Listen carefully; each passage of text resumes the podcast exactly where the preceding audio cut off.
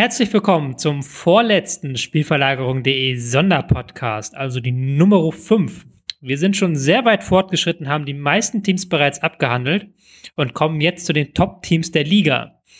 Wobei auch hier wieder eine überraschende Konstellation dabei ist. Wir werden reden über Hoffenheim, wir werden reden über Hertha und wir werden reden über den BVB, die äh, hier reingehören und die kleinste Überraschung sind, sagen wir mal so.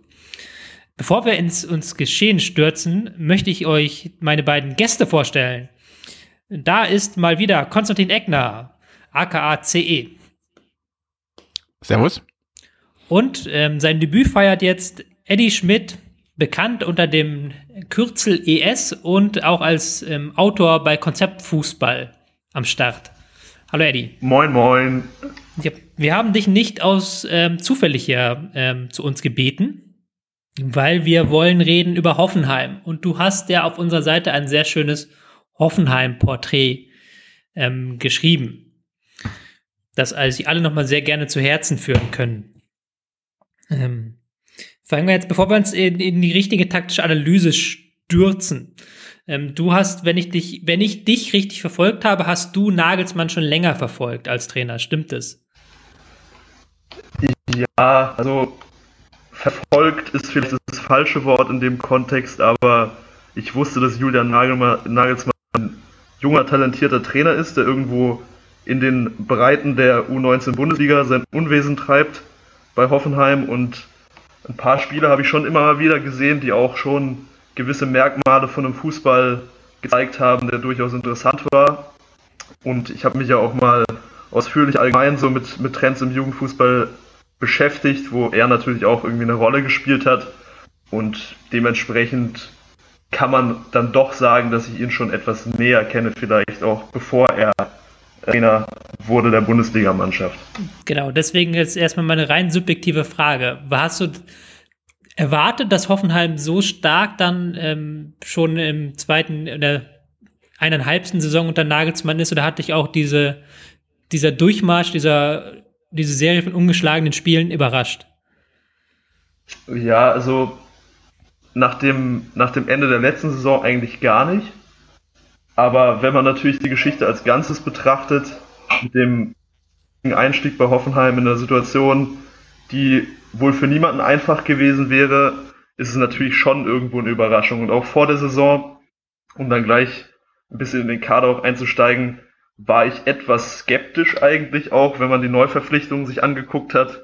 Äh, Kevin Vogt ist jetzt nicht unbedingt als der überragende Einzelkönner zum Beispiel aufgefallen. Gilt auch ähnlich für Benjamin Hübner von Ingolstadt. Ähm, natürlich war einer wie Demir Bayern auch dabei, dem man durchaus Potenzial äh, zusprechen kann.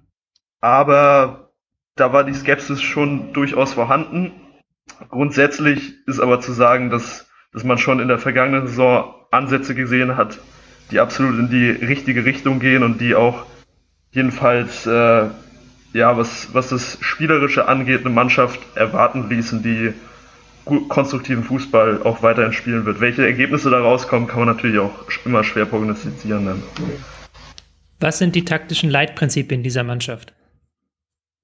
Erstmal natürlich flaches Aufbauspiel im Vordergrund, viele Diagonalbälle durch die Halbräume, die eher flach gespielt werden, aber auch insgesamt erstmal eine eher ruhige Ballzirkulation in den ersten Linien und ja, da will man dann den Rhythmus erst, erstmal etwas ruhiger halten, um dann immer mal wieder schnelle Angriffe zu starten, wo dann vor allem Abläufe wie Positionswechsel, raumschaffende Bewegungen im Vordergrund stehen, die sind bei Hoffenheim wirklich herausragend die Synergien, die da die Achter entwickeln mit Wingbacks, mit Stürmern, auch mit, äh, mit dem Sechser teilweise, da sind die wirklich schon auf sehr hohem Niveau. Man muss sich einfach nur das, das 2 zu 0 gegen, oder nee, das war das 4 zu 0, glaube ich, gegen Köln äh, angucken, das Tor, was da gefallen ist. Da sieht man einfach äh, perfekten Ablauf, äh, wie ich ihn da eigentlich gerade beschreiben wollte, wo sie einfach viel rochieren und sehr gute Bewegungen zueinander eben entwickeln. Und das ist eigentlich eins der absoluten Erfolgsrezepte, Erfolgsgeheimnisse der Mannschaft, dass sie in der Hinsicht wirklich sehr gut abgestimmt sind, immer wieder sehr gute Ideen haben und eben als Kollektiv dann diese teilweise vielleicht individuell nicht ganz herausragenden Spieler super einbinden können und jeden seine perfekte Rolle letztlich spielen lassen können oder seine fast perfekte Rolle. Mhm. Ähm, ich finde auch, dass dieses ähm, System, was man ja lange Zeit gespielt hat, ich nenne es jetzt mal 5-3-2, ist das, man kann das vielleicht auch 3-1-4-2 vielleicht passender beschreiben oder 3-4-1-2. Ich finde, dass auch dieses ähm, großen Anteil daran hatte, an dem Erfolg. Ähm, ja, das würde ich auch, würde ich auch unterschreiben, dass natürlich zu der Ausrichtung und zu den Spielprinzipien, die man, die man hat, äh, ein System wie das 3-1-4-2 ganz gut passt. Man hat den Flügel erstmal einfach besetzt, kann aber ganz gut dynamisch eben eine Besetzung herstellen. Also man kann zwar durchaus Flügelangriffe fahren, hat aber eigentlich keinen strategischen Flügelfokus dabei. Also man kann schon viel nach außen hin ausweichen und da auch verschiedene Dinge anstoßen, aber man ist eben äh, dadurch, dass man nur einen da erstmal hat, nicht so darauf festgelegt, die Angriffe linear da über den Flügel laufen zu lassen. Und das kommt natürlich der Spielweise entgegen. Mhm. Du bist jetzt auch schon eingestiegen, ähm, so ein bisschen in die einzelnen Spieler, einzelnen ähm, Spielertypen. Da äh, würde ich gerne jetzt mal Konstantin einbinden, der unser Mann, der so ziemlich jeden Fußballer, der schon mal gegen den Ball getreten hat, auf diesem Planeten kennt. Und ähm, da mit einer etwas ketzerischen Frage. Ist dir die mir bei jemals so sonderlich positiv aufgefallen, bevor er nach Hoffenheim gekommen ist, wie er aktuell spielt? Ja. Ja? Ja, einerseits habe ich das für möglich gehalten, andererseits hat er bisher nicht so gut gespielt wie jetzt äh, und, äh, in Hoffenheim, hat aber die Ansätze eigentlich in Kaiserslautern gezeigt. Mhm. Bisschen chaotisch damals noch und natürlich auch in dem System äh, konnte er nicht ganz so äh, zum Tra oder seine Stärken zeigen wie jetzt bei Hoffenheim, aber das wäre auch in vielen anderen Systemen der Fall gewesen. Das, also natürlich bedingt das eine das andere irgendwo. Aber Demir bei hat auf alle Fälle das Potenzial da schon gezeigt und ruft es jetzt in Gänze ab. Also ich finde einfach, dass das passt sehr gut mit Demir bei Amiri äh, beispielsweise auf diesen Halbpositionen.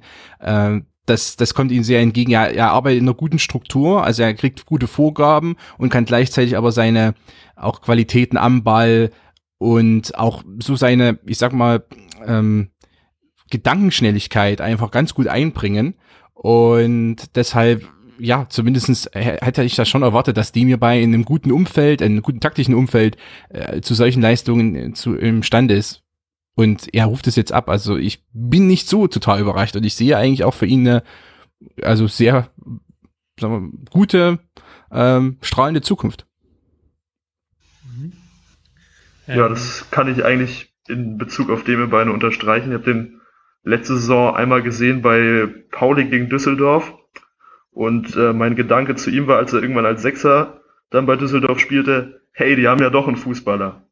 Und der hat wirklich da alle Fäden in der Hand gehabt irgendwann und hatte wirklich eine im, praktisch im Alleingang die beste Phase von Düsseldorf damals unter Kramer noch äh, hervorgerufen und war schon interessant und hat mich jetzt auch nicht wirklich überrascht, dass, dass er bei Hoffenheim aufblüht, aber in dem Maße, wie er es jetzt tut, ist es dann natürlich schon etwas heftiger, als, als ich äh, prognostiziert hätte. Eine weitere Personalie, die, ich, ähm, die man natürlich nicht über den Tisch fallen lassen kann, ist Sandro Wagner. Und die finde ich halt insofern schon relativ interessant. Du hast da diese Mannschaft, die doch sehr ähm, im Ballbesitzspiel sehr modern ist, auch ähm, so gewisse Positionsspielmerkmale nutzt. Und dann hast du vorne einen Sandro Wagner drin, der ja eigentlich der klassischste aller klassischen Stürmer ist. Ähm, Eddie, wieso hat das funktioniert, beziehungsweise ketzerisch gefragt, hat das überhaupt funktioniert? Ablagen. Ablagen.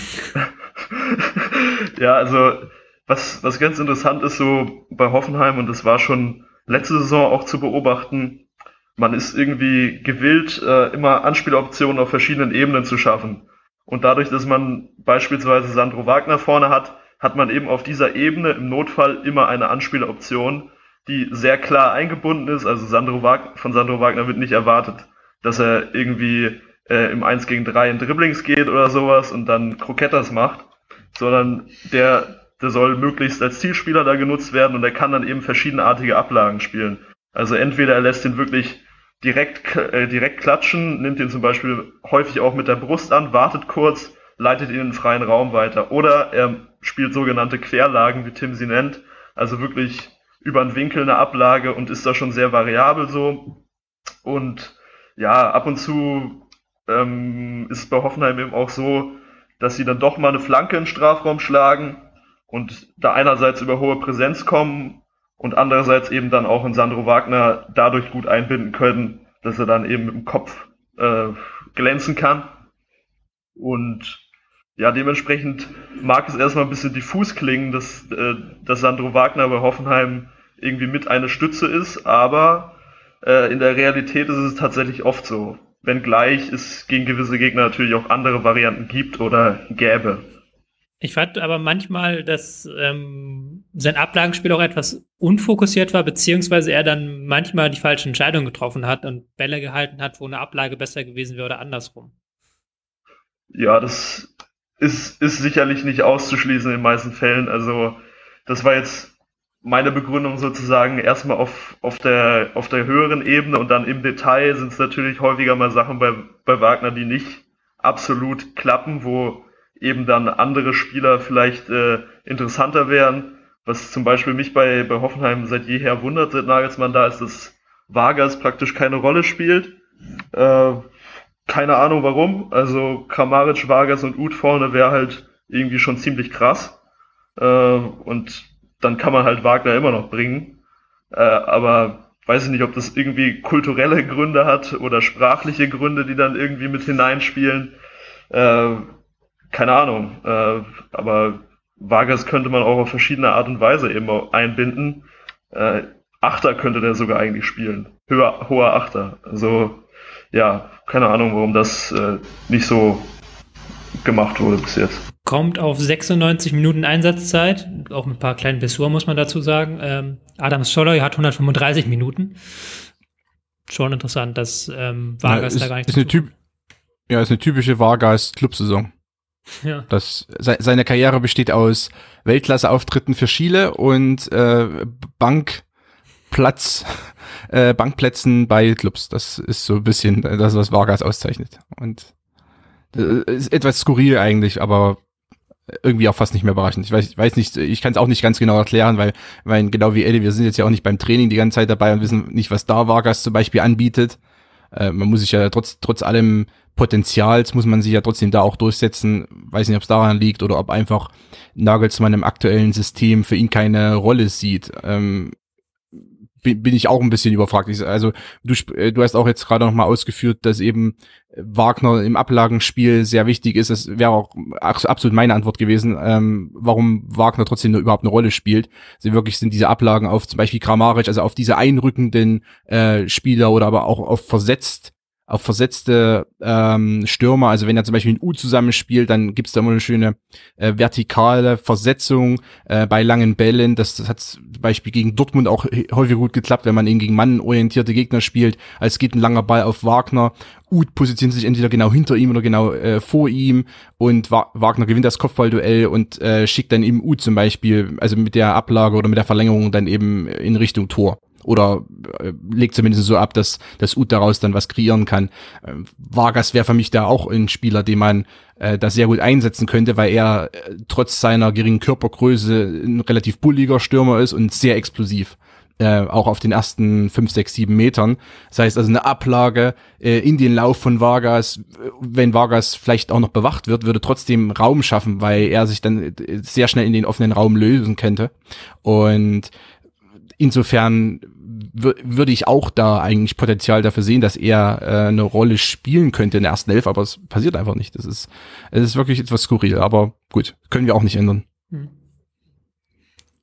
Ja, ist jetzt auch im Nachhinein so ein bisschen die Frage, wie man diese Hinrunde bewertet, weil sie einerseits natürlich ähm, von den Ergebnissen her sehr gut war und auch vom Spielerischen her, sind aber auch natürlich viele Unentschieden dabei gewesen. Ähm, waren äh, zehn Unentschieden, glaube ich was ja der absolute Höchstwert sein dürfte in der Liga, wo man bei manchen das Gefühl hatte, das hätte auch ein Sieg sein können, und bei manchen eine Niederlage. Ähm, damit gesehen möchte ich die Überleitung schaffen zu unserer Prognose, ähm, was ihr für die Rückrunde erwartet. Ähm, ich fange mal bei dir an, Eddie. Wo siehst du, ähm, dass es in der Rückrunde geht? Meinst du, man kann von den Ergebnissen und von der Leistung her an der Hinrunde anknüpfen? Ja, es ist natürlich immer recht schwierig zu, äh, zu beantworten, so eine Frage. Da tue ich mich äh, nicht leichter als andere Kollegen. Ähm, einerseits ist es halt so, dass, dass Hoffenheim gegen den Ball teilweise ein paar Probleme hat. Also im, im hohen Pressing haben sie schon ziemlich geile Abläufe so und gute Pressing-Fallen, können da immer wieder ganz ordentliche Ballgewinne holen, sind dann aber irgendwie durchweg auch sehr mannorientiert dann in der letzten Linie und so neigen immer dazu, dann sehr wild zu verteidigen, wenn es vor ihren Strafraum geht. Also da ist es häufig so, okay, hohes Pressing, wenn wir da den Ball gewinnen, geil, dann, dann wird was draus. Wenn wir überspielt werden und wenn wir vor dem eigenen Strafraum irgendwie festgespielt werden, öh, dann laufen wir noch irgendwo rum und ja, wenn da mal ein Ball in den Rückraum kommt, kann es gefährlich werden oder einfach auch allgemeine hohe Offensivpräsenz, damit kommen sie nicht so klar. Ähm, dementsprechend meinte Nagelsmann jetzt auch in, in der Vorbereitung, als ich das einmal irgendwie verfolgt habe, dass sie an defensiver Stabilität auch arbeiten wollen. Das ist seit jeher irgendwie so auch so ein Thema, was er immer mal wieder anspricht. Mal gucken, was, was daraus so wird. Hm, andererseits war es so, dass sie gegen Gegner wie Frankfurt und Gladbach zum Beispiel erstaunliche Probleme hatten und es waren, sind jetzt eben Mannschaften gewesen, die durch recht hohes mannorientiertes Pressing auffallen. Und da sieht man eben doch die Limitierung in der Dreierkette auch. Also Süle sollte von denen noch der Spielstärkste sein. Hübner hat auch großen Schritt nach vorne gemacht. Aber wenn die drei da hinten oft hohen Druck erfahren, dann ja, neigen sie dazu, wirklich nur den Beispiel lang zu schlagen, ohne, ohne eben diese verschiedenen Besetzungen auf den Ebenen zu haben. Und ja, da sind sie durchaus anfällig, wenn, wenn man da vernünftig ins hohe Pressing geht. Aber die Ansätze im Ballbesitzspiel, oder es sind schon mehr als Ansätze jetzt, sind eigentlich grundsätzlich zu gut und zu stabil, als dass Hoffenheim wirklich irgendwie abstürzen könnte. Also in der Region, wo sie jetzt sind, könnten sie auch durchaus am Ende der Saison landen. So Euroleague-Plätze sollten möglich sein. Andererseits Matchglück kann man jetzt ja, gut, klar. schwer das ist ja immer so, aber es ist ja auch immer eine Frage der subjektiven Einschätzung, die man diese Prognose mit hat. Man muss auch mal was wagen im Leben. Also deutscher Meister Hoffenheim. Ja, zum Beispiel. Deswegen wagt jetzt Konstantin eine äh, großartige Prognose. Welcher Position wird es am Ende? Platz 6. Platz 6. Das ist doch mal eine Aussage hier. Glaube ich. Oder, ja, wobei, Platz 5. Platz 5. Ich, ich glaube, man wird von Borussia Dortmund noch überholt, mhm. wird aber entweder Hertha oder Frankfurt noch selbst überholen. Also wird man auf dem Platz 5 bleiben. Das ist meine Einschätzung. Da können wir gleich drüber reden, ob sie Hertha überholen werden, weil wir jetzt gleich über Hertha reden würden. Bis gleich.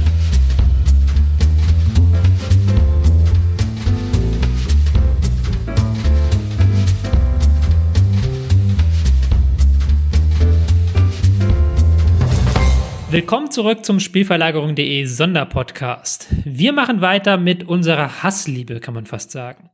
Hertha BSC. Ähm, wir haben uns schon in der Vergangenheit immer schwer getan, die Herthaner einzuschätzen. Und auch in dieser Hinrunde gab es, müssen wir leider gestehen, nicht so viel analytisch zu Hertha BSC. Und wir tun uns, glaube ich, jetzt, wir haben uns gerade schon so im Vorgespräch unterhalten, ähm, Konstantin, wir tun uns immer noch so ein bisschen schwer einzuschätzen, wie es Hertha erneut geschafft hat, eine so überragende Hinrunde zu spielen. Deswegen jetzt die große Frage an dich. Sag mal bitte etwas Positives über die Hertha taktisch gesehen taktisch. Äh, sie binden Mitchell Weiser gut ein. Und vielleicht etwas fernab der Taktik, aber trotzdem Spielperformance. Mhm. Sie nutzen ihre Torchancen effektiv. Mhm. Ich glaube, wenn man das zusammenfasst, kommt anscheinend Platz 4 raus. Oder Platz 3. Platz 3 ist es sogar, ja. Platz 3, ja, sorry. Ähm, aber das, auf mehr kann ich es eigentlich nicht runterbrechen. Du hast gesagt, wir, wir tun uns schwer mit Hertha. Äh, ich meine, es ist auch äh, skurril eigentlich, wenn ich jetzt mal nur von mir persönlich ausgehe. Wenn ich habe jetzt zum Beispiel erst kürzlich zwei Hertha-Spiele sehr intensiv geschaut und analysiert. Einerseits der Auftritt gegen Werder Bremen, wo sie von Werders Pressing äh, gut bearbeitet wurden und auch in Fehler getrieben wurden und das Spiel verloren haben. Und dann das Auswärtsspiel bei RB Leipzig, wo sie kein Mittel fanden oder auch kein Mittel finden wollten gegen RB Leipzigs flachen Spielaufbau. Das fasst eigentlich schon zusammen, wie skurril Hertha BSC ist. Weil irgendwie, irgendwas stimmt in der ganzen Story, die ich gerade erzählt habe, eigentlich nicht. Also man lässt sich von, von RB Leipzig ausmanövrieren mit Dribblings. Also gegen Keita zum Beispiel hat, äh, konnte aber bis zum Strafraum der Herr Tarner dribbeln, ohne dass ihn jemand dabei gestört hat. Und man lässt sich von Werder Bremens Pressing, das wirklich nicht eigentlich so bekannt ist, obwohl in dem Spiel eigentlich ganz gut, das ist aber eigentlich nicht bekannt ist für jetzt große Errungenschaften, äh, lässt man sich auch mehr oder weniger in den Zahn ziehen es ist, es ist wirklich, Hertha BSC ist eine, ist eine sehr, sehr, also ist eine etwas skurrile Mannschaft und äh, ich glaube, dass das Spiel spiegelt aber auch etwas wider, wie Hertha äh, auftritt. Also sie können knappe Partien für sich entscheiden, aufgrund ihrer guten Grundbasis und ihrer guten Grundstruktur und ihrer effektiven Chancenverwertung. Sie können aber auch gnadenlos untergehen äh, im, im nächsten Spiel schon. Und äh, das insgesamt ist, glaube ich, was, was Hertha einerseits auszeichnet und vielleicht auch reizvoll macht und aber auch wiederum uns etwas schwer macht, äh, sie zu analysieren und wirklich auch längerfristige Trends herauszuarbeiten.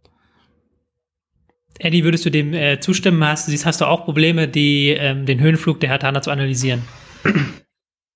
Ja, alleine wenn man in Berlin wohnt und nicht so weit vom Olympiastadion weg, kommt man immer wieder in Kontakt mit Hertha. Leider. das habe ich jetzt nicht gesagt, aber äh, die letzten Jahre war es meistens nicht so schön. Ähm, und ich tue mich auch immer schwer mit Hertha. Ich war ein paar Mal im Stadion sogar diese Saison. Ähm, die Dinge, die einem da so auffallen, sind erstmal, dass Hertha es gerade zu Beginn der Saison auch geschafft hat, äh, gegen den Ball noch stabiler zu sein, als sie es vorher eigentlich schon waren. Also waren schon gerade gegen Schalke sehr kompakt. Schalke hatte halt damals aber auch wirklich kein Aufbauspiel. Haben sie dann immer wieder einen Ball gewonnen und wo sie eben extrem gut sind, ist das Umschaltspiel. Also die sind da in ihren Bewegungen auch hervorragend abgestimmt, wenn sie mal den Ball gewinnen und haben dann eben auch die Spielertypen, um so einen Konter herausragend auszuspielen. Wenn man Weiser hat, wenn man Haraguchi hat, wenn man noch einen wie Ibisevic vorne für, für andersartige Momente hat als, als die der beiden. Hm, wenn man aber auch noch jemanden wie Skelbet hat, äh, Darida war jetzt länger verletzt, da kann man auch manchmal im Aufbauspiel ganz gute Momente generieren. Also das ist ja auch so ein Markenzeichen von diese vielen Bewegungen im zentralen Mittelfeld, die sind dann zum Ende der Hinrunde so ein bisschen abhanden gekommen. Da hat Hertha in Ballbesitz nochmal eine Ecke schlechter gespielt, wo sie wirklich sehr unverbunden waren und wo die Spiele auch insgesamt nochmal knapper wurden. Hm, ja, Hertha, puh, ich kann erstmal noch zu Hertha sagen, dass es tatsächlich Taktikblogger gibt, die sich mit denen beschäftigen, nämlich eine Website www.falsche10.de. Äh, Zahl geschrieben, sondern ausgeschrieben. Junge Leute, ähm, die das äh, ganz gut machen. Und ja, so viel könnte ich nicht zu Hertha schreiben. Okay, ich versuche mal, mich mal zu nähern, weil ich tue mich auch seit zwei Jahren konsequent schwer damit, ähm, Hertha so taktisch zu greifen. Aber ich habe mittlerweile so ein paar gedankliche Thesen dazu aufgesprungen. Weil Hertha einfach im, in diesem Bundesliga-Szenario, das ja eigentlich seit Jürgen Klopp darauf ausgelegt ist, dass Mannschaften das Pressing perfektioniert haben und dass die meisten Mannschaften sich wohler darin fühlen, einem Gegner so ein Pressingspiel aufzudrücken und selber kontern zu können.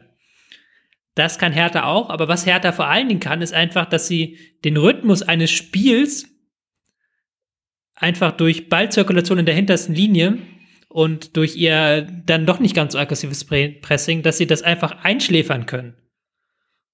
Und dass sie sich äh, verdammt wohlfühlen als eine der wenigen Teams gegen schwache Teams. Also die holen ihre Punkte ja konsequent seit zwei Jahren gegen Teams aus der unteren Tabellenhälfte. Auch in dieser Saison wieder hat ähm, Hertha die schlechtesten Auftritte war das 3-0 bei Bayern München, das 2-0 gegen Rasensport, äh, Ballsport Leipzig und dann noch die Spiele, also gegen Dortmund hat man unentschieden geholt und gegen ähm, Frankfurt auch ein 3-3 und gegen Hoffenheim hat man auch verloren. Also diese fallen halt aus diesem normalen Bundesliga, ähm, diesem normalen Bundesliga-strategischen Fokus, der sich ähm, einfach gegen die äh, besseren Teams leichter tut als gegen die schwächeren Teams, da fallen die irgendwie so ein bisschen raus, habe ich das Gefühl. Ja, den, den Punkt kann ich mit dem, mit dem Einschläfern kann ich sehr gut nachvollziehen und auch irgendwo unterschreiben. Äh, das, äh, das ist wirklich immer unangenehm gegen, gegen Hertha in der Hinsicht, weil die, weil es gar nicht so einfach ist, dann gegen dieses, diese Ballzirkulation in der ersten Linie teilweise, die dann wirklich nur darauf ausgerichtet ist, den Ball erstmal zu halten, so tatsächlich guten Zugriff zu erzeugen, weil dann können sie ja doch zum Beispiel wieder einen langen Ball nach vorne schlagen und da sind sie eben auch häufiger ganz gut, wenn es darum geht, äh, da eben eine, eine Ballung herzustellen. Da hat man Ibisevic, der zwar mehr ist als nur ein Zielspieler, aber eben auch in so einer Zielspielerfunktion ziemlich glänzen kann. Ähm, ja, das, äh, das stelle ich mir nicht leicht vor, gegen, gegen die Hertha da auch wirklich konstant, konstant irgendwo äh, den Zugriff so, so zu entwickeln, dass man das Spiel vom Rhythmus her dominieren kann. Das können eben die meisten Bundesliga-Teams nicht und die, die es können, die gewinnen dann gegen Hertha. Ähm, ja, das, äh, was aber auch irgendwie komisch ist, ne? Also die, die lassen den Ball so lange zirkulieren, aber manchen den ähm, anscheinend, ohne damit wirklich was anzufangen. Also, wie oft ist es vorgekommen, dass sie da 20 Pässe hinten spielen und dann den Ball lang schlagen, wo man sich denkt, wozu haben die jetzt die 20 Pässe gespielt? Eigentlich nur, um den Ball zu haben. Also das ist ja wirklich genau das, was man dem Ballbesitzspiel dann manchmal vorwirft. Diese Ballzirkulation um die Ballzirkulation wegen. Ja. ja. Und was ich auch noch ja. absurd fand, ähm, wenn ich das nur einmal kurz sagen darf, ist, wie oft sie damit durchkommen, ähm, vertikal den Flügel runterzuspielen. Also etwas, was ja eigentlich die meisten Teams nicht machen, weil das ist wirklich der leichteste Move, um den Gegner dann zu isolieren am Flügel. Aber die spielen es und die kommen dann einfach mit ihrer individuellen Klasse, weil dann Weiser durchkommt, da durch, durch die Sache. Also es ist ganz oft, du hast ganz oft bei Hertha so Momente, nicht nur vorne die Chancenausbeute, auch im Spielaufbau, auch bei diesen langen Bällen, wo du halt das Gefühl hast, die, die kommen damit Glück irgendwie durch, aber irgendwie hat dieses Glück System. Glück mit System, das ist natürlich eine interessante These. Was, was, was auch noch auffällt, wenn man jetzt Hertha den anderen Bundesliga oder vielen anderen Bundesligamannschaften gegenüberstellt, dann ist es eben, dass, dass Dardai eigentlich auf diese Wechsel, also auf diese formativen Wechsel komplett verzichtet, was ja andere Trainer gerade auch äh, im oberen Tabellendrittel auszeichnet. Er ist eben einer kon also fast konsequent, ich, es gab nur ganz wenige Spiele, wo mal 4-4-2 oder 4-1-4-1 gespielt wurde, aber ganz konsequent 4-2-3-1, ganz konsequent immer die gleiche Struktur. Mhm. Also auch da gibt es wenig äh, Änderungen, sondern eher, äh, was du auch ein bisschen ausgeführt hast. Also es ist vieles sehr schematisch und äh, vieles auch schon länger praktiziert. Äh, mit, mit wenigen Überraschungsmomenten an sich, aber trotzdem funktioniert es effektiv. Also eigentlich ist es sogar so ein bisschen die Antithese gegenüber dem flexiblen, diagonal ausgerichteten ähm, Fußball, den viele andere hm. erfolgreiche, semi-erfolgreiche Teams aktuell praktizieren. Ähm, Hertha hat, hat sozusagen ein Alleinstellungsmerkmal entwickelt für sich. Ich möchte das unterschreiben. Ich möchte einen kleinen Punkt hinzufügen. Ich finde schon, dass sie zumindestens nicht jetzt von der Formation, aber von der Struktur manchmal etwas flexibler sind. Ich fand in der letzten Saison, da hatten sie immer ihr Mittelfeld-Dreieck, die dann immer flexibel abgekippt sind, immer je nachdem mit der Rieder auf der 10, der dann aber auch immer in den Sechserraum gekippt ist. Und ich finde, da hat man allein zum Beispiel, dass man jetzt mal einen Stocker auf der 10 hat, der das linearer und weiter hoch und höher spielt, dass man da auch mal einen Kalu auf der 10 hat manchmal dass man mit S-Wein äh, auch etwas anderen äh, Spielertypen auf dem Flügel hat, hat man da ein bisschen mehr Flexibilität geschaffen und auch den Spielaufbau so ein bisschen gedreht. Aber die kommt ja fast nur von den Spielerrollen, ja, äh, von den Spielertypen selber ja. und weniger jetzt, dass, dass Dardai äh, die Struktur im, im System ändert. Also du hast sicherlich recht, es gibt da hin und wieder auch per personell bedingt äh, Änderungen oder leichte Anpassungen oder womöglich einfach automatische Veränderungen. Aber ins, also insgesamt ist es trotzdem, wenn ich jetzt die Hertha-Spiele nebeneinander lege, dann, dann sind es nur die Ausreißer, die da wirklich äh, für mich immer so ins Auge gestochen sind, wo sie, warum auch immer, äh, auf einmal einiges umgeschmissen haben oder komplett merkwürdig äh, im Spiel einfach agiert haben für 90 Minuten. Wenn man die wegnimmt, dann gab es doch sehr, sehr viele Partien, die ich nebeneinander legen kann und da sehe, okay, äh, Hertha spielt einfach ihren Stiefel runter, wie, wie man so im Fußballdeutsch gerne mal sagt. Ganz lustig, anscheinend. Ganz lustig war dahingehend eigentlich das Spiel gegen Hoffenheim, wo Dada dann eben doch für seine Verhältnisse viel flexibler war als üblich. Also er hat im 4-1-4-1 angefangen und dann während des Spiels auch auf 4-4-2, 4-4-1-1 umgestellt und dann am Ende nochmal umgestellt, Das äh, war schon ein ungewöhnliches Bild für ihn. Das Spiel hat er dann halt auch verloren, aber das war schon, was die, was die taktischen Reaktionen aufeinander anging, ganz interessant. Wobei sein, sein erster Formationswechsel ziemlich in die Hose gegangen ist. Von, das 4-1-4-1 war eigentlich recht effektiv gegen Hoffenheim und äh, ja, im 4-4-2 äh, kam Hoffenheim dann, oder gegen das 4-4-2 fühlte sich Hoffenheim eigentlich noch ein bisschen wohler sogar, weil, naja, 3-1-4-2 ist da schon ziemlich mächtig dagegen. Und jetzt, und jetzt ist ja das Lustige, Who Scored sagt, dass sie in 13 Partien mit einem 4-2-3-1 gestartet sind. Äh, zwei Partien 4-1-4-1, eine war die gegen Hoffenheim, die zweite müsste jetzt mal noch nachschauen. Und eine Partie im 4-4-2, das war die gegen RB Leipzig, die auch komplett in die Hose ging. Ja. Also eigentlich, eigentlich auch wieder eine These dafür, dass da nichts ändern sollte. Tatsächlich, die Formationswechsel haben nicht so gut funktioniert. Ich glaube, 4-1-4-1 könnte auch gegen Bayern oder gegen Dortmund gewesen sein, ich bin mir auch nicht sicher. Gegen Dortmund sah es ja auch sein, lange Zeit nicht gut aus und das war am Ende auch eher glücklich. Das war dann wahrscheinlich ein 4-5-1, ja. äh, 4-1-4-1, 4-5-1. Ja, 4-5-1. Sein, ähm, ja. Bevor wir zu den Fazit kommen, nochmal die übliche Chance, einen Spieler rauszufiltern, den ihr besonders loben würdet. Ähm, Konstantin, hast du jemanden, wo du sagst, der hebt die Mannschaft ein, auf ein neues Niveau?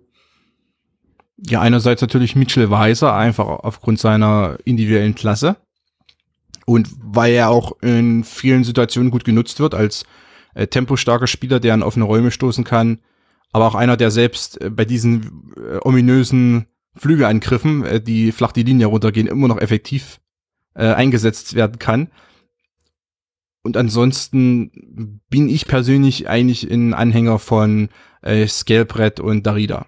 Beide keine riesigen Impact-Spieler, aber saubere Spieler, saubere Mittelfeldspieler, äh, Spieler, die Rollen einfach exakt präzise ausführen können, ohne jetzt vielleicht äh, massiv zu glänzen, aber trotzdem eigentlich ihre immer wieder gute ähm, Performance abliefern und das gefällt mir, weil ich meine, dass das Hertha jetzt nicht die grandiosen Einzelkönner auf allen Positionen hat, ist auch klar, aber Darida und Skelbrett äh, und gerade auch Darida, wenn er wirklich in Form ist, der kann auch nochmal das Niveau also, ähm, unaufgeregt und vielleicht nicht unbedingt jetzt äh, mit, mit strahlenden Highlights dann trotzdem anheben.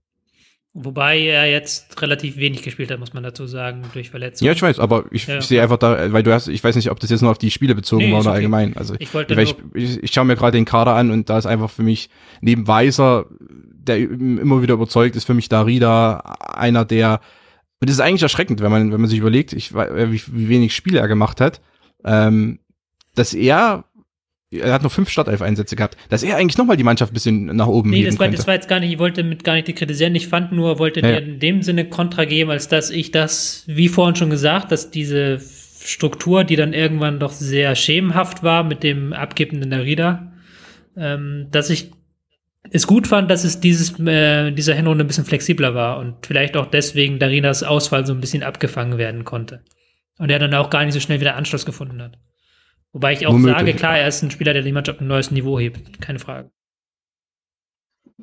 Allgemein noch zu den, zu den Spielern. Ich finde, dass Hertha grundsätzlich, was den Kader angeht, ziemlich unterschätzt ist und dass sie einfach ziemlich viele Spieler haben, die ich ziemlich gut finde.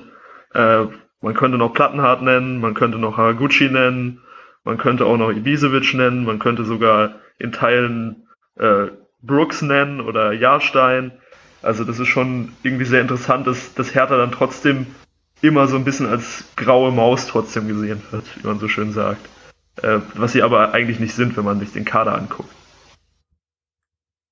Kommen wir zu den Prognosen. Hm, ich habe gerade noch überlegt in meinem Kopf, wie ich prognostizieren will. Aber ich habe ja immer als Moderator das Glück, dass ich euch zuerst prognostizieren lassen kann. Fangen wir mal mit Konstantin an. Wo glaubst du, geht die Reise hin? Wird man wieder ähm, in der Rückrunde so ein bisschen einbrechen wie letztes Jahr oder kann man sich dieses Jahr oben äh, in den Top 4 halten? Die Gefahr besteht eben, dass die effektive Chancenumwertung etwas abnimmt und man häufiger mal Chancen liegen lässt und dann vielleicht nicht unbedingt jedes knappe Spiel gewinnt. Deshalb sehe ich einen leichten Abwärtstrend in der Hinrunde, aber ich sehe, in der Rückrunde, aber sehe trotzdem Hertha noch im Bereich Europa League. Also äh, zumindest Europapokal insgesamt und dann eher Europa League. Ja, wäre wär jetzt eigentlich irgendwie langweilig, Hertha in der Tabelle so weit runterstürzen zu lassen, aber sie werden Achter. Achter, oh. Das Ui. ist ja dann schon äh, ganz schön. Da ziehen ja dann einige vorbei. Die Frage ja, ist, wer alles. Leverkusen. Abgesehen von Dortmund. Ich bin alter Optimist. Dortmund, Leverkusen, Hoffenheim. Reicht doch schon, fast. Also siebter, achter so. Oder dann wären wir auf sechs. Ja, gut. Irgendwer Schalke. wird da schon noch. Ach ja, Schalke gibt's ja auch noch. Und ja, aber Schalke hat schon zwölf Punkte Rückstand auf Berlin. Man merkt auch einfach, wenn man in Berlin wohnt, mag man Hertha nicht so gerne. Und es könnte schon noch für Euroleague reichen, aber ich denke irgendwie nicht. Nee. Da hatte ich ja gehofft irgendwie, dass wir heute mal positiver zu Hertha sind. Und dann wieder so ein niederschmetterndes Segment. Die Hertha-Fans, wir sind sowieso schon unbeliebt bei Hertha-Fans. Die besuchen Spielverlagerung gar nicht mehr. Die werden diesen Podcast auch nicht hören. Na gut, das stimmt. Ich sage persönlich, dass es dieses Jahr ähm, für Europa League reicht. Und zwar auch für so einen direkten Platz. Also ich glaube schon, Dortmund kommt noch dran vorbei. Und dann wird es aber schon eng so, weil Leverkusen und Schalke haben einfach zu großen Rückstand. Ja, dann haben wir jetzt das Hertha-Segment auch abgehandelt und gehen gleich zu einem längeren Segment. Und zwar zu Borussia Dortmund, worauf bestimmt alle warten. Bis gleich.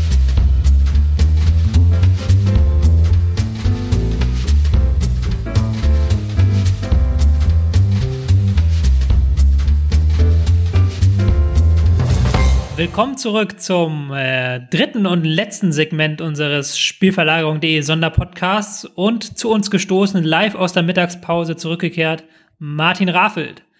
Woo!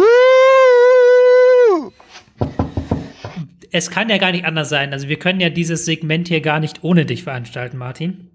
Weil wir jetzt natürlich reden über Borussia Dortmund. Immer noch bei uns sind ähm, Eddie Schmidt und Konstantin Eckner ihrerseits natürlich auch Experten für den BVB. Gerade ähm, Konstantin, du machst ja auch beim Yellow Wall Pod mit und redest quasi regelmäßig. Das ist quasi hier ein Heimspiel für dich jetzt hier.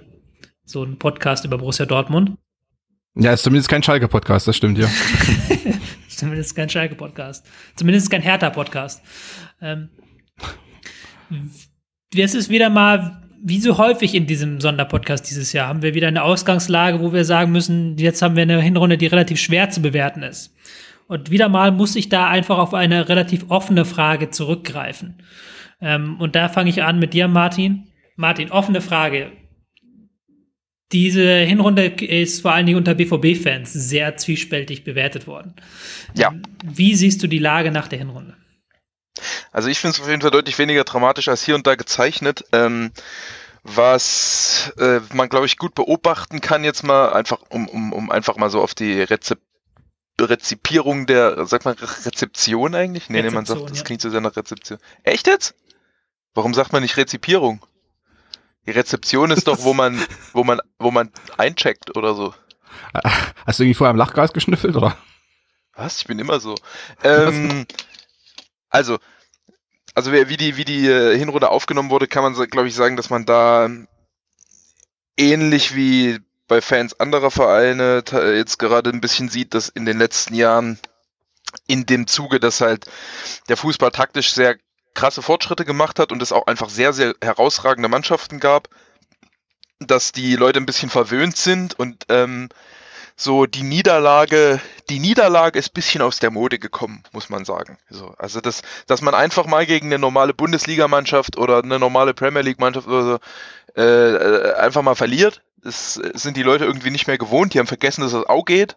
Die haben vergessen, dass früher mal irgendwie auch mal Mannschaften mit 70 Punkten Meister geworden sind und nicht nur mit 120 aufwärts. Und ähm, da jetzt doch das, das Niveau in der Breite jetzt sehr gestiegen ist in den letzten zwei, drei Jahren und das Niveau in der Spitze auf jeden Fall nicht weiter gestiegen ist ähm, oder jetzt zu dieser Saison schon ein bisschen abgefallen ist, sind die Leute, glaube ich, ein bisschen überrascht, wie das äh, dann zuweilen aussieht. Was ich aber nicht dramatisch finde, sondern eigentlich relativ normal zum, ange angesichts dessen, dass eben der BVB äh, halt eine sehr schwierige Situation hat mit den äh, Abgängen. Ähm, ich, äh, ich habe vor der Saison, also nee, bei dem Mikitarian-Abgang habe hab ich gesagt, haben viele gesagt, ähm, ja, den kann man noch kompensieren, ist nicht so schlimm. Habe ich gemeint, sieht vielleicht so aus, weil ähm, mh, der im einzelnen, im einzelnen Spiel vielleicht nicht ganz so überragend scheint und nicht ganz so präsent ist wie ein, wie ein Hummels oder ein Gündogan, aber ein Spieler, der so komplett ist und so anpassungsfähig, der sorgt eben dafür, dass man so eine gewisse Konstanz reinbringt und mehr oder weniger in allen Spielen, in allen, dass man in allen Lebenslagen gut zurechtkommt, so. Und andere Spieler, die halt noch jünger sind, die, die einfach ihre Aktion machen, ohne, ohne dieses, dieses ganz komplette Verständnis vom Spiel zu haben, wie es Mikitarian hat. Die können punktuell genauso durchschlagskräftig sein, aber nicht, nicht über eine ganze Hinrunde lang in allen Spielen immer wieder auf unterschiedliche Art und Weisen das Spiel so positiv beeinflussen. Deswegen hatte ich schon vorausgesagt, dass es wahrscheinlich einfach in der Spitze wahrscheinlich eine gute Saison wird, aber ich habe nicht damit gerechnet, dass es in der Konstanz so gut wird wie die letzte Saison. So, ähm, so dementsprechend bin ich dann von dem Verlauf der Hinrunde nicht so überrascht. Äh, was ich einfach ganz klar kritisieren würde, ist das Spiel gegen den Ball. Also das Gegenpressing war phasenweise einfach nicht mehr vorhanden. So. Ähm, teilweise strukturell bedingt, aber teilweise auch einfach äh, individuell bedingt, dass, dass es nicht mehr vernünftig gespielt wurde. Und auch das Pressing wurde immer lascher und war in der äh, war insgesamt in der Hinrunde einfach auf keinem guten Niveau. Also das Verteidigen am, am eigenen Strafraum geht klar, kann man sagen. So hat man auch gegen Bayern gewonnen. Aber das Pressing ist wirklich zu 70, 80 Prozent gerade in den zweiten Halbzeiten ähm, einfach gar nichts. So, da ist einfach die, die Laufbereitschaft beziehungsweise auch einfach die Laufstärke, glaube ich, nicht da. Und ähm, was, glaube ich, so ein bisschen die Frage der Hinrunde ist, wie die äh, Fitnessarbeit, die Belastungssteuerung im, äh, bei Tuchel und dem Trainerteam funktioniert. Ob das, ähm, ob das so passt, weil es gab ja auch, also zu, zum einen sind die, zum einen hat, hat man den Eindruck, die, die Spieler können nichts rennen, zum anderen gehen sie dauernd kaputt. Das ist eine unglückliche Mischung, so, das sieht nicht so gut aus. Das äh, spricht eher dafür, dass da eher ein bisschen äh, mangelhaft gearbeitet wird, aber nähere Einblicke habe ich dann da jetzt auch nicht zu. Das war ein Monolog. Ähm, Konstantin, die, mhm. der Grundtenor war. Ich gehe dann wieder, ne? Ich habe alles gesagt. alles gesagt. ähm, bevor wir uns an das Detail reinstürzen, der Grundtenor, wenn ich das so zusammenfasse, war, dass es Probleme gibt, aber dass es keine so riesen Krise ist. Würdest du das unterschreiben?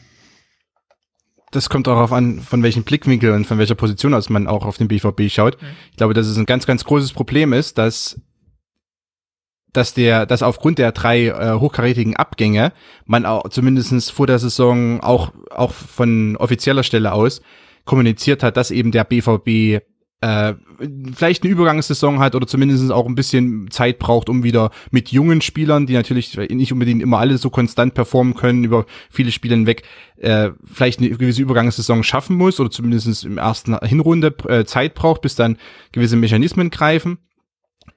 Ähm, aber mit der Saison äh, oder mit der Hinrunde, mit den nicht immer guten Leistungen, äh, hat sich natürlich da ein bisschen was aufgebaut. Also einerseits, auch wenn man intern und vielleicht auch nach außen eine Vorgabe gibt, dass es eine Übergangssaison werden könnte, ist man trotzdem aufgrund der Erfolge der letzten Jahre am Ende etwas unzufrieden mit dem, was gezeigt wurde, auch gerade mit der Punktausbeute. Der Oktober war katastrophal, äh, weil man, da hat man kein Spiel in der Bundesliga gewonnen. Das ist für einen Verein, für den BVB selbst unter den Vorzeichen dieser drei hochkarätigen Abgänge eigentlich zu wenig.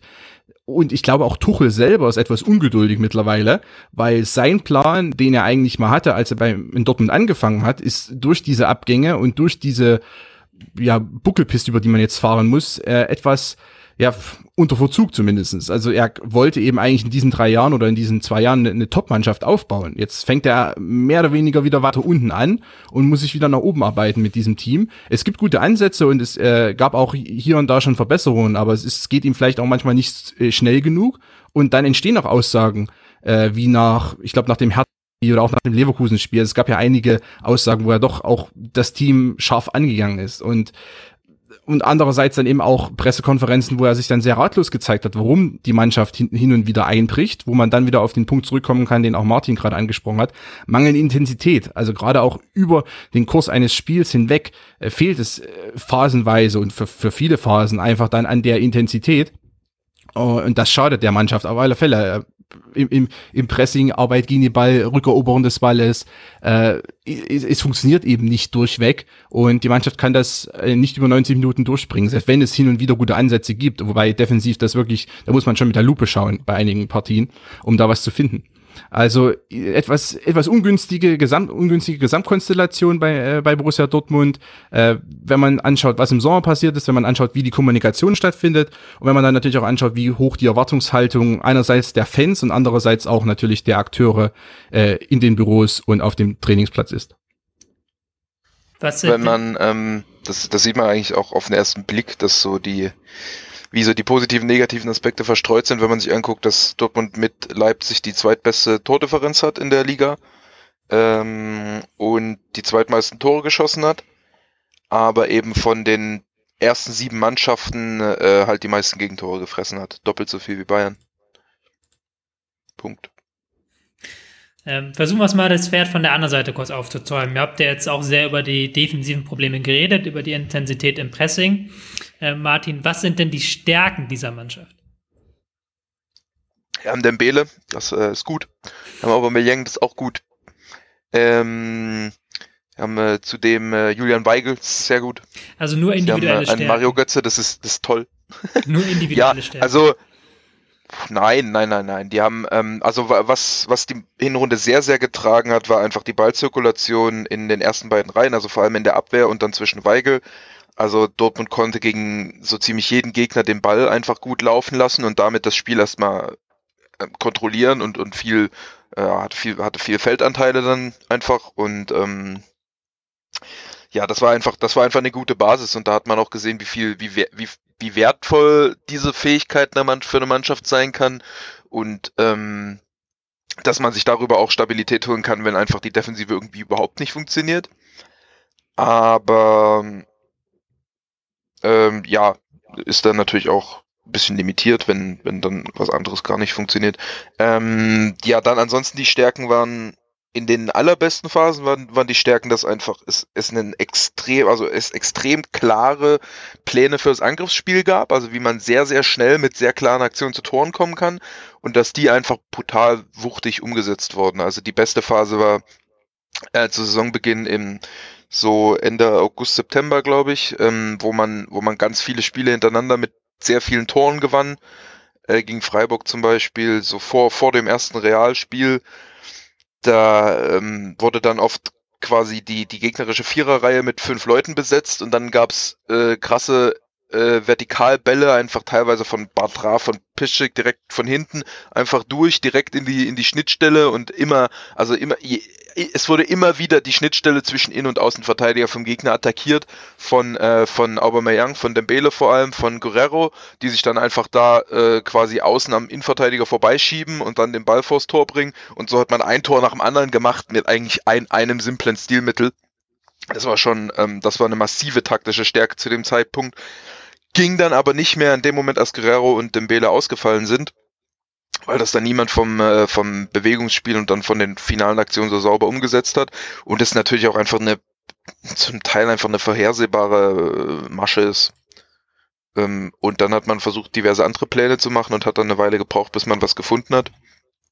Und ja, das äh, war dann schon eine ziemliche, eine ziemliche Suche und ähm, Dortmund hat noch kein richtiges äh, Fundament für, für das Angriffsspiel, weil es halt eben phasenweise so krass über einen bestimmten Plan lief und das alles auf diese auf, den, auf eine bestimmte Art von Angriffen ausgerichtet war. Man hat dann auch noch andere Sachen ver versucht in der Folge und auch davor schon. Es war alles sehr sehr definiert, was nach vorne ablief und es ist nicht so, dass ähm, dass es dass die Ballzirkulation, die die in in der ersten Reihe sehr sehr gut strukturiert ist, dass die dann auch in höhere Zonen fortgesetzt werden kann und man dann auch ähm, durch die durch die zentralen äh, Offensivräume, durch den Zehnerraum und so eine stabile Struktur hat und und ähm, wirklich das das das ganze Feld für sich nutzen kann und auch von den Flügeln immer wieder gut wegkommt und so, sondern ähm, es ist schon eher so, man, man lässt den Ball, man kann den Ball tief zirkulieren lassen und aus dieser Zirkulation heraus gibt's einen, gibt's eine ganz klare Idee. Und dieses, dieses Schema, äh, das, das ein ähm, bisschen flexibler und ähm, ein bisschen kreativer angegriffen wurde. Das wurde jetzt halt erst in den letzten Spielen aufgebrochen, dass das wieder hinging zu einer äh, bisschen kompletteren Spielweise und nicht so, okay, wir haben, wir, wir zerlegen jeden Gegner nach Reißbrettverfahren auf, auf Variante A und wenn die nicht funktioniert, dann haben wir ein Problem, so. Mhm. Ja, ganz, ganz interessant war das jetzt auch in, im Testspiel gegen Eindhoven äh, zu beobachten Das habe ich mir äh, angeschaut letztens. Da ist sicherlich auch mit der Trainingsarbeit, die geleistet werden konnte, äh, in, den, in den Tagen äh, jetzt nach, nach der halben Hinrunde oder fast fertigen Hinrunde. Ähm, einerseits gegen den Ball wieder ein bisschen intensiver geworden, auch ein bisschen asymmetrisch im Pressing dann ähm, mit vorschiebenden Außenspieler auf einer Seite, auf der anderen Seite Außenspieler tiefer, der eine Achte auch ein bisschen höher als der andere. Also es wirkte insgesamt auch schon ein bisschen äh, zugriffsorientierter, besser im Zugriff. Ähm, ja, und mit dem Ball wurde die, Tendenz, die schon zum Beispiel gegen Augsburg da war, fortgeführt. Einerseits, was ein wichtiger Move war, einfach Dembele mehr in den Halbraum grundsätzlich gehen zu lassen. Und es wurde auch nochmal extrem fokussiert in dem Spiel. Und äh, sind allgemein wieder mehr über Überladung gekommen, teilweise recht große Rhythmuswechsel dann, wieder dieses vertikale Element, also man äh, man hat in diesem Spiel gesehen, auch bevorzugt äh, gegen das mannorientierte Verhalten von Eindhoven.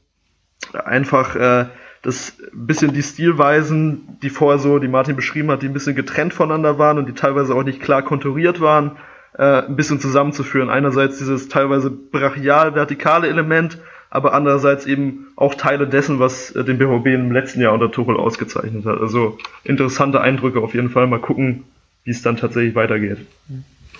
Konstantin, ähm, hast du Hoffnung, sagen wir mal, ähm, darin, dass wenn der Kader jetzt mal verletzungsfrei bleibt, dass man dann ähm, mit der richtigen Einbindung der Spieler auch eine ähm, Serie starten könnte? Oh ja, auf alle Fälle. Also es ist halt nicht mal unbedingt nur was mit den verletzungsfreien Spielern zu tun oder na natürlich ist es immer gut, wenn Tuchel alle oder zumindest fast alle äh, Akteure zur Verfügung hat, aber es gab ja auch jetzt in der Hinrunde äh, Spiele, wo man womöglich in den ersten, sagen wir mal, 25 Minuten nicht so gut aussah im, im, in der Struktur hin äh, vom, vom ersten in die zweite Phase, zum Beispiel im Spielaufbau, aber das dann relativ schnell geändert wurde äh, oder auch relativ schnell Anpassungen stattfanden und dann sah das Aufbauspiel oder, oder zumindest auch der Übergang dann in den nächsten Phasen sehr, sehr gut aus. Es war eben einfach, äh, es gab da wenig Konstanz und es gab äh, auch kleine Rückschläge in allen möglichen Partien. Also es ist, es ist nicht so, dass es jetzt ähm, dass es jetzt fundamentale Probleme gibt, die nicht äh, zu lösen wären. Das ist Fälle nicht der Fall. Es ist eher so, dass, dass Kleinigkeiten hier und da nicht passen. Defensiv ist es noch ein bisschen, bisschen größer, aber auch da lösbar äh, hoffe ich auch, dass äh, gerade was Intensitätsprobleme an, anbetrifft, dass da gearbeitet wird. Hoffe ich. Äh, das, das bleibt Spekulation. Äh, mit einem fitten Kader, wo dann 22 Mann zur Verfügung stehen, die alle auf einem äh, guten bis sehr guten Niveau performen können. Das hilft natürlich dann auch. Und deshalb habe ich auch in den vorherigen äh, Podcasts immer schon mal wieder erwähnt, wenn es um die Mannschaften geht, die vor Borussia Dortmund stehen, dass der BVB die in meinen Augen überholen wird, wenn alles normal läuft. Äh, weil nicht viel fehlt dazu, dass der BVB wieder sehr, sehr gut äh, auftritt. Das, und ich denke, da, da ist die Winterpause eigentlich auch zum richtigen Zeitpunkt gekommen. Ich, man ist dann mit drei Unentschieden äh, in der Bundesliga in die Winterpause gegangen. Das war nicht unbedingt erfreulich und äh, das Augsburg-Spiel war am Ende auch sehr nüchtern für viele äh, im Verein, um, um den Verein herum. Aber äh, jetzt die Winterpause ist, glaube ich, der richtige Zeitpunkt und da kann der BVB die nutzen, um dann relativ gut äh, in, in die Rückrunde zu starten, beziehungsweise 17. Spieltag, aber wir wissen, worüber wir reden. Und äh, insgesamt dann mit äh, einer guten Aufbaustruktur und vielleicht ein bisschen mehr Gegenpressing äh, dann äh, Partien nach und nach in Folge zu gewinnen. Ähm.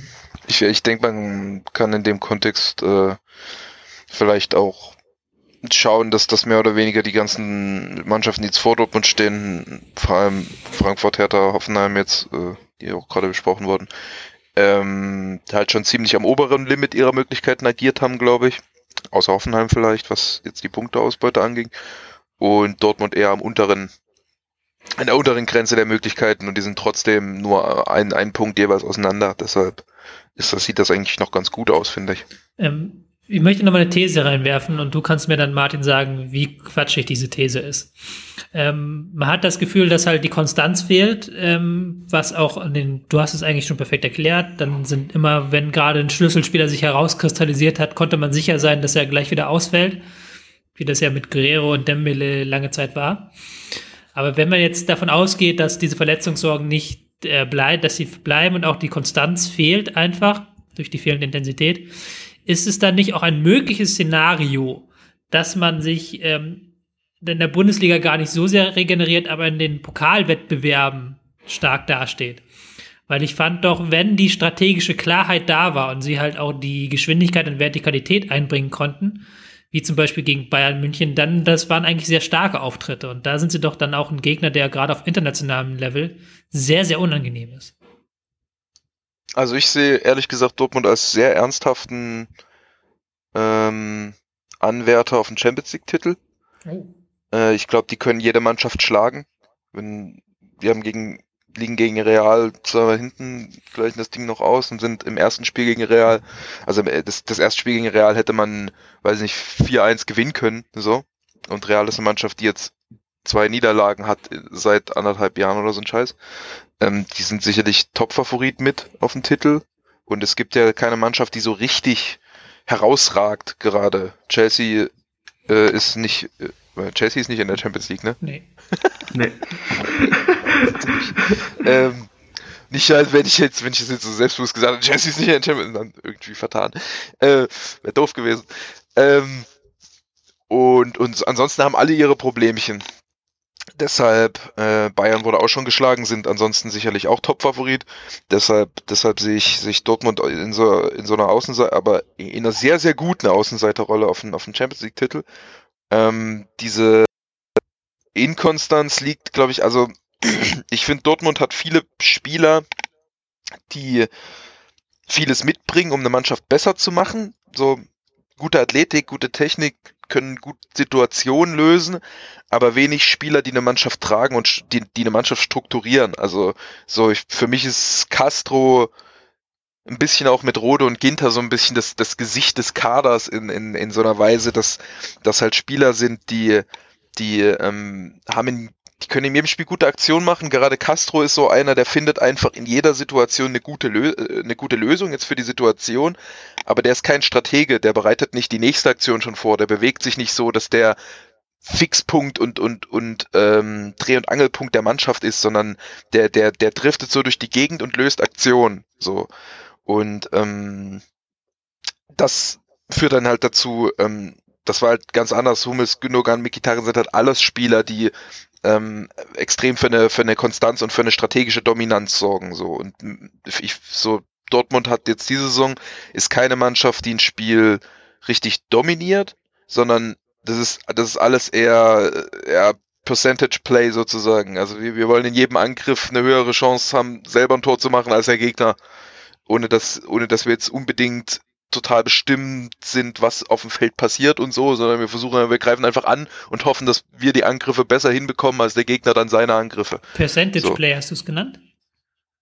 Äh, so heißt, so, so nennt man es, glaube ich, im, im, im Basketball. Ja. Also oder, oder verwechsel ich den Begriff? Das kann sein, ich habe es noch nie gehört, deswegen fand ich es gerade interessant. Wahrscheinlich, also Prozentspiel auf Deutsch. Genau. Klingt grässlich. genau. Also, ja, Prozentspiel, ja bezeichnet quasi, dass man die, dass man einfach die Aktion wählt, die die die höchste Siegwahrscheinlichkeit hat, so äh, also Erfolgswahrscheinlichkeit hat. Und äh, also quasi auf also es, es bezieht sich dann auf auf den auf den äh, auf die Erfolgswahrscheinlichkeit der der äh, einzelnen Aktion, während es im Fußball ja häufig eher darum geht, systematisch und über die Aktion hinweg äh, zu dominieren, wenn man gerade auf, auf hohem Niveau auch äh, konstant gewinnen will.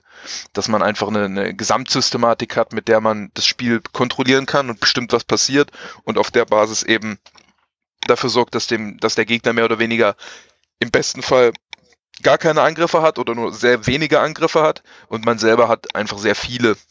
Und äh, bei BVB ist nicht so, da hat eigentlich der Gegner fast ganz oft viele Angriffe und man selber auch viele und man, man ist eher so, ist eher so, dass man dann einfach versucht, die, die eigenen Angriffe ein bisschen, ein bisschen besser ans Ziel zu bringen als der Gegner. Und das äh, hat halt unterschiedlich gut funktioniert und wird wahrscheinlich auch weiterhin unterschiedlich gut funktionieren. Und es fehlen auch, also ich sehe jetzt auch nicht so die Spieler, die dann diesen Ansatz ändern können, weil eben Gündogan und Mikitarian dann so ein bisschen fehlen. Götze ist ähm, Spieler, der kann das so ein bisschen. Ähm, ich fand ja das Selalem-Gerücht sehr, sehr interessant. Ähm, bin ein großer Fan von dem, habe den schon vor drei Jahren irgendwann mal als, als deutschen äh, Thiago bezeichnet. er ist halt, äh, der ist halt Wahnsinn. Ich weiß jetzt nicht, auf, auf welchem Niveau der jetzt momentan ist, ob der direkt weiterhelfen würde. Aber vom Spielertyp ist der auf jeden Fall einer, der könnte da massiv eine Lücke füllen. Ähm, und könnte das, das dann schon nochmal zusammen mit Weigel, also Doppelsechs Weigel Salalem wäre schon, äh, wäre schon saugut. Natürlich dann wieder vor allem für das Alter sehr gut, aber schon auch unabhängig vom Alter schon immer noch auf einem richtig hohen Niveau. Aber ansonsten ist noch kein Transfer Zumindest zum Aufnahmezeitpunkt muss man dazu sagen, wir haben es jetzt am Wochenende aufgenommen, ähm, schon wieder ein paar Tage vergangen, aber bis jetzt noch keine Transfers durch. Wird auch wahrscheinlich nichts kommen. Ja gut, ähm, Ramos geht doch noch, glaube ich, wahrscheinlich. Ach so, du meinst, ach so, du meinst jetzt Abgänge, aber äh, Zugänge. Ja. Sieht's, ich meine, es gibt den Toprak-Transfer für den Sommer, aber ansonsten äh, ist Zelalem leider sieht's eher schlecht aus. Ja. Ähm, damit wären wir dann schon hier wieder so langsam gleiten wir Richtung Ende. Wir haben schon so kleine Prognos, Prognöschen gewagt. Aber ich möchte doch nochmal eure komplette Prognose hören. Ähm, fangen wir bei Eddie an. Eddie, was denkst du, ähm, wo landet der BVB am Ende der Saison? Ja, auf Platz 3 mal mindestens. Bin ich so optimistisch, das zu sagen. Ich denke, dass der BVB eine bessere Rückrunde spielen wird, als die Hinrunde äh, war. Äh, die werden auf jeden Fall die Mannschaften vor ihnen punktemäßig überholen und dann wird es wirklich spannend, wie es in den anderen Wettbewerben noch aussieht. Wurde jetzt auch schon ausführlich diskutiert, aber in der Liga wird es eine solide Saison am Ende sein für die hohe Erwartungshaltung und ja. Ja. Martin, dein Kommentar. Ja, sehe ich genauso. Normalerweise Platz 3. Und ja, ich habe schon so das Gefühl, dass viel geht in der Champions League, habe ich ja schon gesagt. Realistisch ist natürlich eher so Viertel-Halbfinale, aber mal gucken. Konstantin? In der Bundesliga am schlechtesten Platz, äh, im schlechtesten Fall Platz 3 und im besten Fall Platz 2. Mhm. Und der Champions League sehe ich so Halbfinale als Maximum. Kommt darauf an, es gibt ein, zwei in meinen, in meinen Augen ein, zwei äh, hässliche Gegner für den BVB in der Champions League, aber ansonsten, ich schiebe zumindestens äh, Martins Optimismus etwas zu. Weil ich sage, es gibt ein, zwei äh, eklige Mannschaften, die, auf die sollte man zumindest vielleicht nicht direkt jetzt treffen. Das wäre ganz, ganz praktisch ja, der, äh, für den Erfolg. Der Vorteil, der Vorteil ist auch, wenn man sich das Teilnehmerfeld jetzt anguckt, dass, dass sich sehr gut äh, noch, noch unangenehme Mannschaften auch gegenseitig rauskegeln können. Jetzt erstmal Barca gegen PSG, glaube ich, ne? Ja, ja. Genau, das ist ja, dann, da, da fehlt ja schon mal eine von den richtig ekelhaften Mannschaften im weiteren Verlauf. Ähm, deswegen, also der, das, das Teilnehmerfeld ist äh, in der, in der, in der Spitze so schwach und in der Breite so gut, dass es vielleicht gerade funktioniert. So, mal gucken. Ich habe Probleme bei der Einschätzung. Ich habe ja noch für Zuschauer von Rocket Beans TV wissen, dass ich mit Etienne von unserer Sendung Bundesliga eine Wette habe, dass Bayern nicht Meister wird. Und die, da ist schon ordentlich Geld drin ja, bei der Wette. Du bist ja fatal, Junge. Was machst du denn? Das habe ich vor der Saison. Da muss man dazu sagen, ich habe da zu dem Zeitpunkt, wo ich diese Wette gemacht habe, waren Hummels, Mikitarian und ähm, Gündogan alle noch beim BVB. Äh, okay, das war, das war eine saudumme Wette, Junge. Das Ding ist, ich glaube äh, nicht, dass RBL da oben bleibt. Und dann bleibt er eigentlich nur noch Dortmund, dass die jetzt zwölf Punkte Oder Hertha. Oder, Oder Hertha. Ja. Ich sag, ja, Dortmund, Dortmund hat zwölf Punkte Rückstand auf Bayern. Ja, also Dortmund gewinnt man, jetzt jedes kriegt Spiel. Man, kriegt man, vielleicht kriegt Hoffenheim auch noch ein paar Bonuspunkte, wenn sie die 20 Unentschieden knacken. Das, das müsste man Ist das eine neue Regel? ja, ich finde, es sollte es geben, so Achievements. 20 Unentschieden ungeschlagen, ungeschlagen, äh, ungeschlagen über die ganze Saison gibt erstmal 15 Punkte plus, so. Und dann ist plötzlich Hoffenheim Erster und dann verlieren sie am allerletzten Spieltag und rutschen vom Ersten auf, auf den zwölften Platz. das wäre witzig, ja. Nee, aber ich glaube jetzt mal realistisch, ernsthaft, ich glaube, das wird Platz 2 ähm, werden, äh, weil ich glaube, RBL wird da nicht bleiben. Sehr schön. Ähm, ich sage herzlichen Dank an euch drei. Morgen folgt der letzte Podcast und das ist ein Zweier-Podcast. Nämlich da geht es dann ausschließlich um Rasenballsport Leipzig sowie den FC Bayern München. Bis dahin alles Gute und ciao.